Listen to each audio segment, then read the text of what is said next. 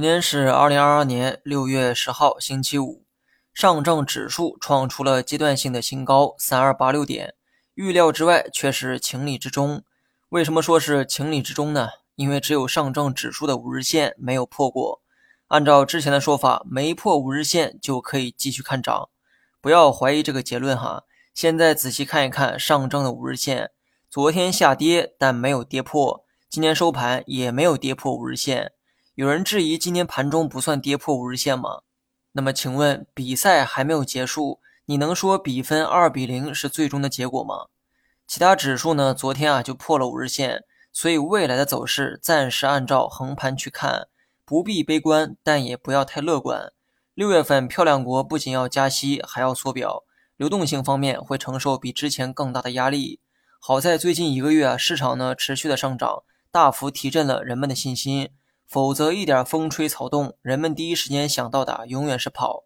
我做的呢是长线配置，目前一直处在持仓不动的状态，因为大盘呢还处在上行的趋势，所以我没必要做任何操作。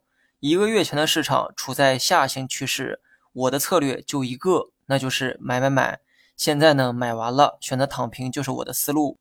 那么有人问到，为何我现在不再去买呢？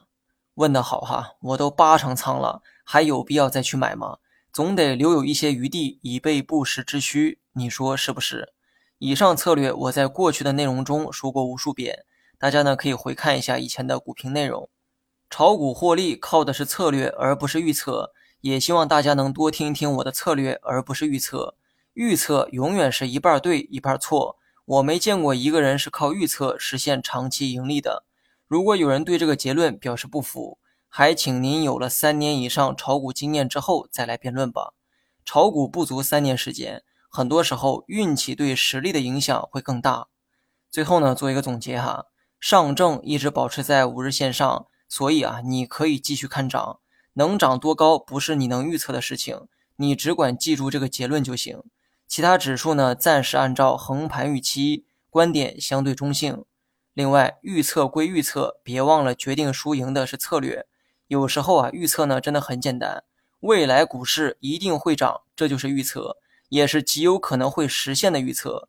但这并不代表你未来一定会盈利，原因呢就在于策略。请大家认真思考这个问题哈，想明白了将会是认知上的一次突破。